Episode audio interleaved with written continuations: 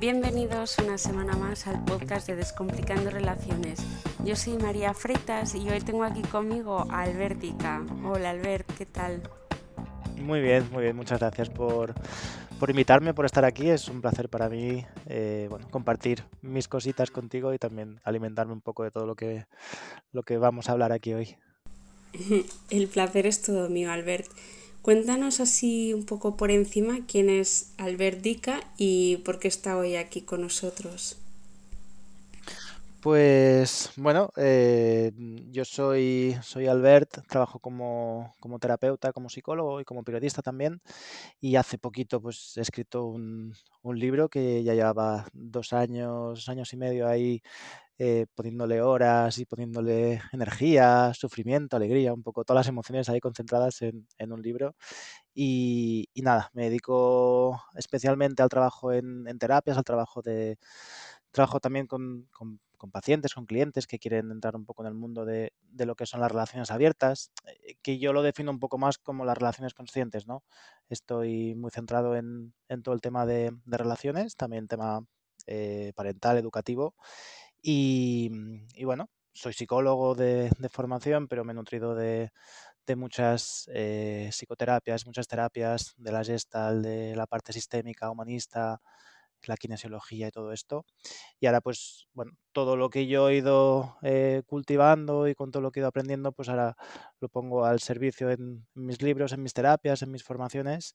Y aquí estoy, pues, un poco para hablar de, de, de todo un poco, imagino. Wow, qué montón de conocimientos, ¿no? Que puedes compartir aquí, qué bien. Eh, yo me he leído tu libro que se llama, pues como le expliqué a mi abuela, que es una relación abierta y la verdad que a mí me ha encantado. Me ha parecido un libro súper fácil de entender y muy entretenido. Así, eh, resumiéndolo muchísimo, eh, es una conversación con, con, su abuela, que bueno, luego se une también eh, su abuelo, y en el libro le explica la amplísima variedad o el amplísimo mundo de las relaciones no monógamas.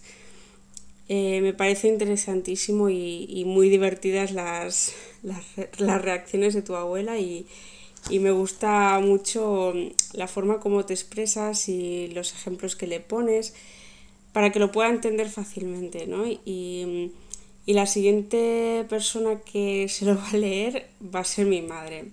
Uh. Eh, bueno, porque se habla mucho, ¿no? De, bueno, pues, por ejemplo, yo se lo contaría a mi abuela y me diría, bueno, pues si tú eres feliz así, pues haz lo que quieras, yo no lo entiendo, ¿no? Y mi madre en parte también me dice eso, pero por otra parte es como que quiere saber, ¿no? Eh, no lo acabo de entender, pero, pero quiero saber, quiero saber más. Y nada, que muchísimas felicidades por por esto mm. que has escrito porque realmente me parece un libro buenísimo. Qué guay, qué, qué, qué honor, ¿no? Me, me, ha llegado gente con el libro, gente que es, que es abuela, ¿no? Y hay gente que me ha dicho, hey, que, que yo soy abuela y quiero entender más el mundo de mis nietos. Y es, claro, yo con 35 años, pues es un poco la idea también de, de que pudiese llegar a, a, gente más de mi edad, ¿no? Pero me, me, gusta porque veo que es un... No tenía la idea, ¿no? De que pudiese llegar a, a gente mayor, a, padres, a, madres, abuelos. Pero, pero sí, está llegando y para mí es, es un honor que lo puedas compartir con tu madre y, y, y, a ver, a ver qué sale de ahí. Sí, sí, a mí la verdad es que me ha encantado y la diferencia con otros libros que he leído con con esta temática es que hay poca teoría como tal y lo ilustras muchísimo con ejemplos y eso lo hace muy fácil. Mm, era, era un poco la idea, ¿no? Quería que, que, que. Al fin y al cabo, si queremos explicarle algo a una persona mayor, tiene que ser de una forma mucho más empática, mucho más eh, sutil, ¿no? No entrar con muchos términos porque sabía que mi abuela, pues según qué cosas no las iba a entender, ¿no? Hay un, un, punto de teoría que explico en el libro que es una pirámide de Maslow y que ella ya me salió con, no, no, pero eso no es una pirámide y fue como, a ver, ya, ya, eh, no hace falta que si esto es una pirámide o no, simplemente te quiero explicar algo interesante, pero es como, vale, no, no podía entrar más, más allá en términos complejos.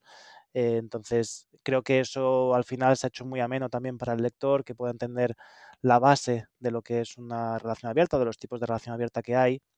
Y al fin y al cabo es como, como entiendo yo lo que está representado en el libro, es, es mi experiencia, son bueno, mis, mis valores, como yo entiendo las relaciones y es lo que, lo que está ahí puesto. No estoy defendiendo ningún tipo de, de teoría ni, ni, nada, simplemente en base a, a mi experiencia, a cómo yo gestiono mi vida, pues aquí te lo explico, abuela, con todo el cariño del mundo para que puedas entender un poquito más la vida de tu nieto. Qué guay. Hmm. Eh, luego nos centraremos un poquito más en el libro porque hay algunos conceptos que me gustaría tratar, pero antes me gustaría que me explicaras eh, tu trayectoria hasta llegar a una relación abierta y qué tipo de relación tienes. Pues mira, yo a los 21 años em, empecé a salir con una chica. Em, bueno, claro, en aquel momento no me había planteado nada porque era lo que yo había visto en casa, lo que había visto en mi sociedad, lo que eh, pues sí, era una relación monógama, ¿no? ¿no? No habían etiquetas porque en sí no me planteaban ninguna cosa diferente. Entonces, em, yo recuerdo que a los tres, cuatro meses de estar con ella, yo sentía la necesidad o las ganas de poder experimentar eh, relaciones afectivo-sexuales con otras personas. Y ahí mm, empecé, empecé a pensar ¿no? y a plantearme las cosas, el, el qué pasaría si yo hiciera esto, Em, yo sentía que con mi pareja de aquel entonces no podía hacerlo porque habíamos establecido inconscientemente unos acuerdos monógamos, pero yo tenía la sensación de que tanto yo como ella podíamos tener eh, otro tipo de, vínculos o relaciones fuera de lo que era la pareja y que eso no tenía por qué cambiar nada de, nuestro vínculo. Entonces ahí a mí se me despertó un conflicto, un conflicto porque no, no entendía esa necesidad mía, me la juzgaba sentía que no estaba bien por el, por el tipo de relación que habíamos establecido o que yo había entendido, entonces eso me generó un conflicto. Lo acabamos dejando, pero fue bastante doloroso porque mm, yo no sabía poner en palabras qué es lo que estaba pasando ahí. Entonces ahí empecé, empecé a investigar un poco, ¿no? Empecé a mirar a mi sistema familiar, empecé a hacer diferentes tipos de terapias y vi que había un, un patrón de infidelidad en mi sistema familiar que era muy claro y muy evidente, ¿no? Era un, mi, mi, abuelo materno, los del libro no, la otra parte, eh, fue infiel a mi abuela, pero lo ocultó, eh, fue un secreto. ¿Qué pasa? Que ese mismo patrón lo repitieron tanto mi madre como mi, como mi tía, ¿no? Y yo tenía la tendencia a hacer lo mismo, em, pero yo sentía que eso no era justo y que no era coherente y que yo no quería hacerlo de esta manera. Ahí empecé, mm, bueno, a explorar primero a sanar lo que es todo mi linaje familiar y luego pues em, a, abrirme a escucharme. Para mí fue importante, ¿no? El, hey, yo siento esto y ahí poder hacer un poco de base en, vale, es, esta es mi forma como quiero relacionarme, esta es la forma como yo concibo las relaciones em, y ahí pues bueno, empezar a experimentar, lo que fue muy positivo para mí es que al cabo, al cabo de un tiempo empezaron a, eh, se empezó a escuchar mucho más sobre relaciones abiertas, sobre relaciones conscientes, sobre otro tipo de relaciones. Y ahí es un descanso. Sí que es verdad que las etiquetas muchas veces nos limitan, pero cuando no tenemos ese, mm, esa base o esas columnas que nos sustenten, para mí fue un punto liberador el sentir que, ostras, si ya se está hablando de esto o si esto me ha llegado hasta mí ahora, es porque existe, es porque hay más gente así y ahí me siento más visto, más reconocido y siento que tengo una base donde apoyarme. Entonces, a partir de ahí, vale, genial, esto es la parte teórica, pero luego hay que llevarlo a la práctica, ¿no? Em, entonces, bueno, ahí yo recuerdo que, que cuando descubrí que yo entendía que las relaciones podían ser abiertas, que podíamos tener otros tipos de, vínculos y que, estaba bien y que eso no, perjudicaba a lo que es la relación principal, yo ya cuando conocía personas, em, pues iba directo, ¿no? Es como, pues mira, pues sí, pues soy Albert, pues trabajo aquí, tengo esto, tengo tal, y yo concibo las relaciones de esta manera. Em, conocí a una chica hace siete años más o menos, 2000, sí, un poco más, em, y empezamos una relación empezamos una relación con, esta idea. Lo que pasa es que a la hora práctica no era del todo, del todo así. Porque, bueno, al cabo del tiempo me di cuenta de que ella tenía miedos, de que ella no quería en sí una relación abierta, pero por el miedo a no estar conmigo, em, pues dijo que sí, Entonces hicimos ciertos pactos, pero luego a la hora práctica siempre habían problemas, siempre habían conflictos y no, y no se acababa de dar. Entonces, eh, para mí siempre ha sido un, punto de, un continuo aprendizaje, ¿no? El tema de las relaciones abiertas, el tema de las relaciones conscientes, que es un poco lo que, lo que digo en el libro, que ya luego podemos hablar más, pero creo que se hace demasiado hincapié en las relaciones abiertas, creo que, hacer, que hay que hacer más hincapié en las relaciones conscientes, em, porque ahí es donde nos podemos mirar, donde podemos saber primero todo qué es lo que queremos, mm, por qué lo queremos o para qué lo queremos, eh, si hay, algún tipo de, herida, si hay algún tipo de miedo, y desde ahí podernos mostrar y, podernos mostrar con, todo lo que somos em, para poder compartir, para poder crecer, para poder eh, avanzar en cualquier tipo de proyecto. Claro, y mm, hablando de esto, eh, cuando una persona llega por primera vez a tu consulta, porque se está planteando su modelo relacional, ¿cuáles son las principales dudas que le surgen a esta persona? Mira, siento que, hay mucha tendencia a, a, El tipo de relación que tengo no me funciona. Mm, y como no me funciona la monogamia, me voy a la relación abierta. Vale, eso, eso para mí es muy peligroso porque mm, no es que funcione una u otra, sino que para mí la base es, el mirarnos, el poder encontrar eh, qué miedos hay, eh, qué patrones estamos eh, haciendo en una relación monógama, em, cuáles son nuestros límites, cuáles son nuestras creencias, cuáles son nuestros patrones. Y una vez que eso lo podemos sanar, mm, podemos desarrollarnos en otro tipo de relaciones. ¿Qué pasa? Que mucha gente Em, comete ciertos errores una relación monógama y sin mirar eso y reparar eso, lo lleva a una relación abierta, con lo cual está repitiendo los mismos patrones pero con más vínculos. Em, hay falta de comunicación, hay miedos, hay inseguridades, hay, mm, hay conflictos. Entonces, em, para mí lo principal cuando viene una persona a consulta es poder indagar mucho más allá, mucho más allá de lo que es una relación. Es, vale, vamos a ir al, a, un punto muy profundo tuyo, vamos a ir al, al origen, vamos a ver qué hay aquí, que conectes contigo para saber qué es lo que quieres, cuáles son tus patrones sistémicos, de dónde vienes, qué es lo que inconscientemente tú has asumido como algo normal. Em, y en base a esto, pudiendo reparar todo esto, ya te puedes abrir a una relación del tipo que sea, ¿no? Monógama, que sea abierta, que sea, eh, qué sé yo, anarquía relacional, lo que necesites. Pero para mí lo principal ya no es, no, esto no me va, voy para allá, vale, sí, podemos ir para allá, pero vamos a ir mucho más profundamente em, a ver qué, qué, hay ahí, qué es lo que te mueve hacia un tipo de relación o hacia otra. Claro, eh, autoconocerse antes que nada, ¿no? Mm, Eso lo remarcas bastante en el libro. Yo me he encontrado con bastante gente que me dice, uff, yo, yo es que no podría y creo que detrás de eso hay como un miedo a mirar hacia el interior y tratar ciertos miedos, ¿no? Y mm, hay una frase que, que ya la dices, bueno, que ya la escribes casi al finalizar en el libro, en la cual tú cuentas que mm. tu terapeuta una vez te dijo mm.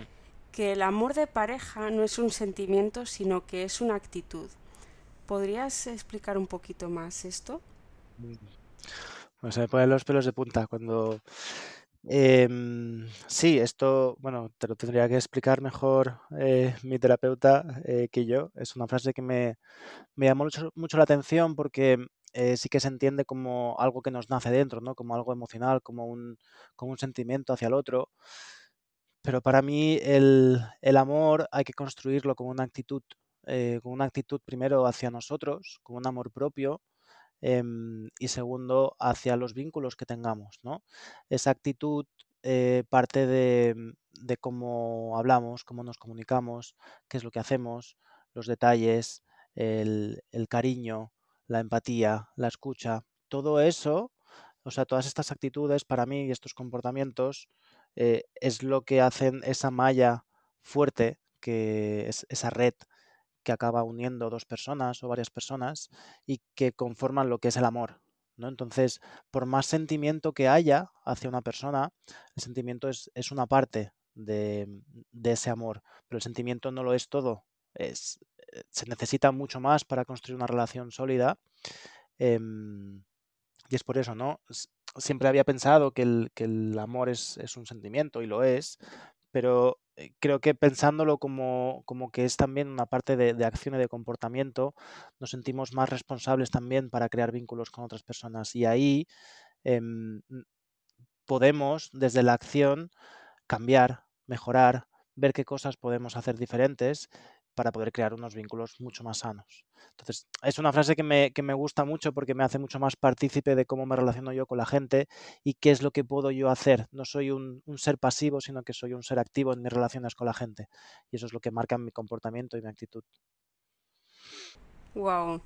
Eh, esa frase a mí también me marcó bastante y tu explicación eh, me ha acabado de marcar, ¿no? Eh, porque muchas veces se cree que mm, el amor es todo, pero hay mucho más allá. Puedes estar muy enamorado de alguien, pero el amor no siempre es suficiente, ¿verdad? Sí, sí. No, que, al fin y al cabo, eh,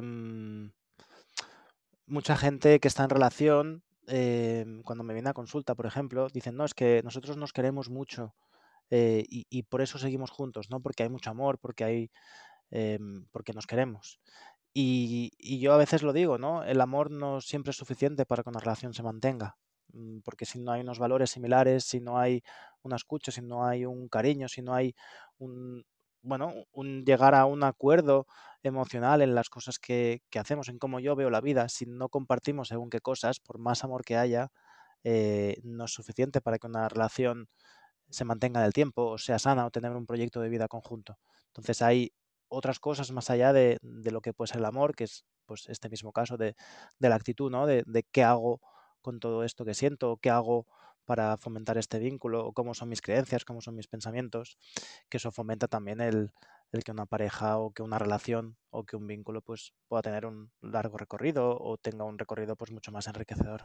Me parece muy interesante todo esto que cuentas y me pasaría horas hablando de, de ello porque es un, un mundo tan amplio que parece sí, que, que, nunca sí. acaba.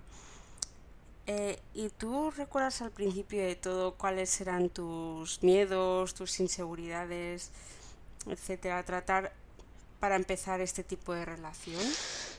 Pues mira, para mí eh, yo empecé mi proceso terapéutico a los 18 años, tengo 35, sigo todavía, así que haz cálculos del proceso que llevo como como paciente y formándome y creciendo, eh, bueno, es una gestión emocional, ¿no? En general, para mí ha sido general. He vivido cosas en, en casa que me han, mmm, bueno, que, me han hecho sentir la necesidad de, de hacer un proceso personal. Eh, para mí, en mi caso concreto, siempre ha habido una dificultad a la hora de, de expresarme porque he sentido que cuando me expresaba en casa, cuando era pequeño, había un juicio y ese juicio me hacía daño. Entonces, para mí, eh, el trabajo principal que he ido, que he ido desarrollando con, estos, con, estas terapias ha sido el poder expresarme, el poder transmitir lo que siento, el poder comunicarme, el poder primero todo conectar con, con mi esencia, con el hey, qué es lo que yo quiero, qué es lo que yo siento, y una vez haya conectado con esto, poderlo transmitir afuera y que, y que esté bien, y que aunque reciba un no o aunque reciba algo que no, eh, que, no me espere, a mí eso no me desestabilice. Para mí ese ha sido mi, mi principal trabajo eh, y al fin y al cabo es bueno, poder gestionar la parte emocional, eh, ver mis miedos, ver mi vulnerabilidad, ver mis inseguridades, eh, porque al fin y al cabo en todas las relaciones esto acaba saliendo también.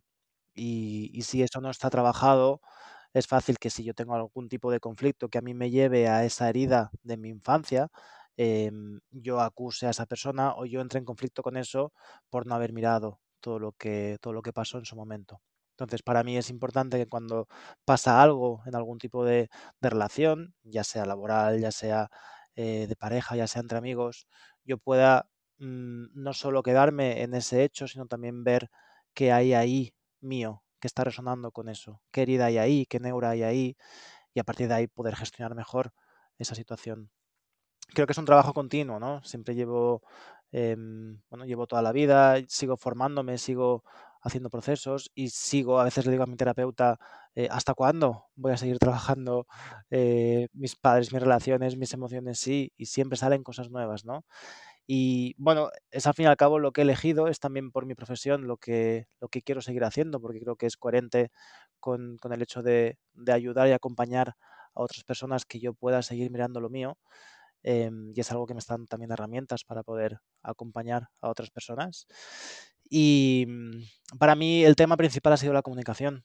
Y también, curiosamente, eh, yo de pequeño era una persona mucho más retraída, que, no hablaba con mucha gente, ¿no? Que, era este miedo, ¿no? De, ostras, si, si me comunico con la gente, pues puede venirme en contra. Entonces yo era más tímido.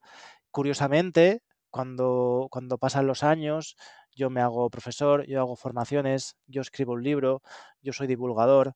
Es como, vale, estoy reparando también esa herida mía, estoy trabajando mucho inconscientemente en este aspecto y la vida me está llevando también hacia, hacia esto, ¿no? Hacia hacer programas, hacia, ostras, qué curioso que, la vida me lleve a, a sanar esa herida también. Me siento tan identificada con lo que has contado y también muy feliz de estar en el camino de estar reparando esa herida, ¿no? Eh, una pregunta que se me ha ocurrido al oírte es, eh, ¿tú tienes relación con tu madre? Sí, sí, sí, yo tengo mm, relación con mi madre. Mm. ¿Y cómo ve tu madre, habiendo sido ella infiel, eh, tu manera de relacionarte? Bueno, es divertido, ¿no? El momento... mi, mi madre y mi padre son muy diferentes. mi padre es más de, hey, si a ti te hace feliz, está bien es un poco la, energía de mi abuela, ¿no? Del libro es como, vale, si ya te está bien, pues por eso es su hijo. Em, con mi madre fue diferente, ¿no? Ella eh, siempre ha sido más, más directa y ella me, dijo una vez, no, es que si tú tienes una relación abierta es porque no estás enamorado, ¿no? La gente que se relaciona de forma abierta es porque no, no siente ese, ese amor profundo, ¿no? Y mm, bueno, ahí, ahí me, vinieron muchas dudas, ¿no? Que no le planteé, pero pensé, ostras, tú has estado con, con papá muchos años, una relación monógama, y no estabas enamorada, porque estabas con otras personas también. Em, entonces, para mí hay, hay, una visión, ¿no? Hay una visión sesgada por, por, toda su realidad, por todo lo que ella ha vivido, por todo... Al fin y al cabo, todos tenemos nuestra realidad sesgada. Es una realidad, al fin y al cabo, subjetiva, ¿no? Yo veo la realidad en base a, a, todas mis creencias, a todos mis valores, a todo mi sistema. Em, sé que ella no va a entender las cosas como, como yo las entiendo y sé que para ella, pues, pues es, es esto, es normal, ¿no? Ella viene de, una relación monógama continua, es decir, una relación monógama con mi padre y luego una relación monógama con, su actual marido. Entonces, todo lo que se sale de esta realidad es extraño, es, diferente o, no es del todo real o no hay amor, ese amor que ella siente que tiene con su, con su actual pareja. Entonces, ella, pues, pues sí, esto no lo, no lo concibe, no lo ve, Em, ella considera que no hizo nada malo en aquel momento, sino que estaba simplemente explorando otro tipo, que, que, para mí también tiene mucho que ver ¿no? con la relación abierta. Es como, vale, estás con dos personas a la vez, lo que pasa es que ahí había, habían secretos, habían cosas que se ocultaban. Entonces, para mí es, esa parte es, la negativa, ¿no? Que mucha gente dice, no, las relaciones abiertas es para, para ocultar una infidelidad, no. Eh, hay acuerdos, hay, hay pactos, hay cosas que se establecen dentro de una relación abierta Em, y se pueden tener otros vínculos, pero no desde, desde el secretismo, no desde, desde la falta de acuerdos, ¿no? que se hace muchas veces desde ahí en una relación monógama, se tiende mucho a eso también. Ajá, mm, qué interesante. No, es que me causaba curiosidad el mm. haberme contado cuál era el patrón en tu familia, pero a la vez eh, como que es muy normal, ¿no? El hecho de que se nos juzgue diciendo pues que no estamos enamorados, que lo nuestro es promiscuidad, etcétera, ¿no? Eh, cuando tenemos una relación abierta. Eh, claro, también hay, mucho juicio hacia que la gente joven no se sabe comprometer, ¿no? Eh, claro, porque ahora, lo que decía mi abuela, ahora estáis todos con todos y aquí nadie se compromete. Em, vale, sí, las cosas han cambiado, no significa que no nos podamos comprometer, sino es lo que decía, ¿no? La gente que tiene varios vínculos, conozco gente que, eh, bueno, que defiende un poco lo que es la, anarquía relacional, ¿no? Que tiene varios vínculos em, diferentes de, igual valor y de igual importancia, y ahí hay un compromiso mucho mayor que una relación monógama ya establecida donde hay una convivencia, como la relación de mis abuelos, por ejemplo, ¿no? Em, para mí hay un compromiso con uno mismo y con las relaciones que hay y no significa que no nos sepamos comprometer, simplemente que hay bueno, la realidad ha cambiado y hay otro tipo de compromisos, hay otro tipo de vivencias, hay otro tipo de experiencias y eso hace que todo se transforme. No, no es que sea mejor o peor, no es que sea mayor compromiso o menor, sino que el, mismo compromiso en sí ha cambiado también. Claro, claro, es que eh, me resulta muy fácil de entender cuando tú explicas las cosas. De verdad que ojalá me fuera tan fácil a veces eh, comunicar esto a la gente que me pregunta, ¿no? Eh, bueno, entonces eh, voy a entrar un poquito en el libro. No quiero spoilear demasiado, pero sí que quiero hablar de dos términos que me llamaron muchísimo la atención y que no había escuchado jamás. Estos términos son la infidelidad y la con confianza. bueno, estos términos volvieron un poco loca a mi abuela porque, porque me, me vino, ¿no? Cuando estaba hablando con ella y, ella pues es como, no, si ya me cuesta entender las cosas, si me vas metiendo cosas nuevas, es muy complejo para mí de, entender.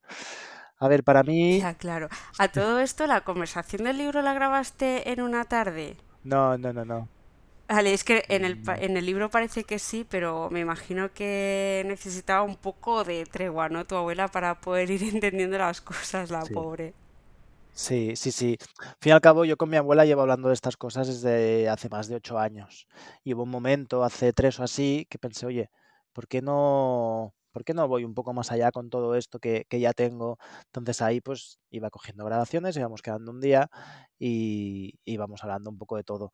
Pero sí que, sí que siento que, bueno, que al fin y al cabo lo, que cogí del libro pues podrían ser un par de horitas de hablar con mi abuela, pero creo que podría haber sido mucha información para, claro, luego igualmente hay retoques, hay cambios, hay cosas que no utilicé, hay cosas que sí, luego entraba mi abuelo también, que también quería hacerle partícipe de, de, la historia, entonces también había momentos donde habían vecinas, había momentos donde estaba mi padre también, es como, vale, no quiero meter más gente aquí, ¿no? Porque, porque si no nos podemos liar. ya, te lo debiste pasar bien grabando, ¿eh? Sí, sí, sí. Y, y luego hice algunos vídeos también y, y, fue, fue bastante show. Em, y los términos estos, pues, pues sí, para mí em, es el fin de la fidelidad como se tiene concebida dentro de, las relaciones monógamas, ¿no? Em, venimos de, este patrón donde, donde hay una exclusividad, donde yo estoy contigo y estamos aquí, este es el proyecto de vida, hay una convivencia, hay una familia, y la fidelidad es que tú, tus sentimientos eh, y tus actos sean exclusivos para mí, y para mí esta fidelidad ya, ya está, ya, ya, ya no es lo que representa hoy en día las relaciones, ¿no? Hay una fidelidad más basada en, en la comunicación, en la aceptación del otro. Em, para mí eso es súper importante porque si yo acepto el 100% de lo que tú eres como mi vínculo, em, estará bien todo lo que pase aquí. ¿Vale? Esto no significa que lo aceptemos todo y que digamos que sea todo, no. Es importante que yo me mire, es importante que tú te mires y que entre los dos podamos definir qué tipo de fidelidad crear entre nosotros. Es decir, es una fidelidad que, que creamos en nuestra relación. Es una fidelidad que no está preestablecida ya con un patrón que nos viene dado, sino es algo que, nosotros acordamos, ¿no? Esa fidelidad es de comunicación, es de cariño, es de cuidado, no tiene ya nada que ver con si estás con otra persona o tienes relaciones sexuales con otra persona, no. Va más con el, con el nosotros y con algo que nosotros decidimos crear. Para llegar a este punto eh, se tiene que hacer las cosas con confianza, em, con, con amor, con cariño, con respeto. Em, es, e, es, eso, es la confianza de que nuestro proceso eh, pues, pues está ahí, de que hay un entendimiento, de que hay una comunicación, de que hay un, un, verte, te veo, te veo con todo, si tú me ves con todo, podemos crear aquí con confianza, con cariño, con respeto y, y con honestidad. Para mí es, bueno, es esa un poco la idea que quería no sé si, llega mucho en el libro, ¿no? No sé si a mi abuela le llegó del todo lo que quería esta, esta idea, pero, pero es un poco el, objetivo. Bueno, a mí la verdad es que me ha ayudado que me lo explicaras ahora un poquito más detalladamente, porque en el libro le das unas pinceladas, pero mm, me parecen dos conceptos con un trasfondo súper importante, porque muchas veces se asume que eres infiel ante los ojos de la sociedad y hay ese vínculo con amor, con confianza, cuidados y todo lo que una relación amorosa conlleva, con cada uno de tus vínculos, ¿no? Y que se nos tache de, promiscuos cuando nosotros lo que realmente intentamos es que cada relación sea de cuidados mm, mutuos, de confianza, de respeto, vamos, todo lo que tú has dicho, pues bueno, mm, ¿qué te voy a decir, no? Claro. es, es, una, es una creación constante, ¿no? Es un aprendizaje continuo en base a la experiencia. Es decir, no, no podemos basarnos en algo preestablecido, em, aunque sea dentro de lo que son las relaciones abiertas, ¿no? Sí que hay etiquetas, sí que hay cosas preestablecidas, pero para mí lo bonito de una relación consciente es poderlo ir creando eh, desde, desde lo que vamos viviendo eso es complejo, eso es difícil porque implica un, mirarnos, implica una gestión emocional, implica un continuo crecimiento eh, y no todo el mundo está dispuesto a eso. Pero ahí para mí es, eh, se crea así la fidelidad con uno mismo y con el otro, ¿no? Se crea desde, desde el aprendizaje continuo, desde el querer mirarse, querer transformar, querer ir a más y querer desarrollar este proyecto conjunto que tenemos. Sí, totalmente pues con mucha pena me tengo que ir despidiendo. Hay muchas cosas de las que me gustaría seguir hablando, pero mm, no quiero dar mucha más información sobre el contenido del libro. Pero sí que quiero animar a los que nos escuchan a que se lo lean porque de corazón eh, creo que es un libro que, que, os va a ayudar mucho, sobre todo si sois principiantes o simplemente tenéis la curiosidad ¿no? de, de cómo es tener una relación diferente a, la, a las monógamas.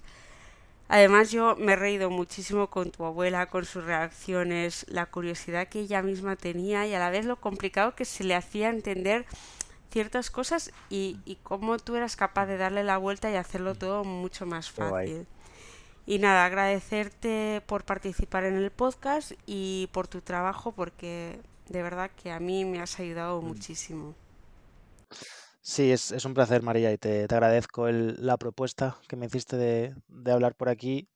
Creo que es importante, ¿no? que podamos em, expandir todo lo que es la conciencia. Al fin y al cabo es eso. Mi, objetivo con este libro y con el trabajo que hago día a día es que podamos despertar, es que podamos conectar con, nosotros mismos, con nosotras mismas y que podamos ser más felices, poder acompañar a otras personas y es, y es esa un poco la idea. Y estos espacios tan, tan humildes como, como el tuyo. Es un espacio muy bonito, también de mucho amor eh, para poder llegar a más gente y para poder, bueno, que también tú conectes con, con, tu esencia, con lo que quieres hacer, con tu pasión, que eso es muy guay.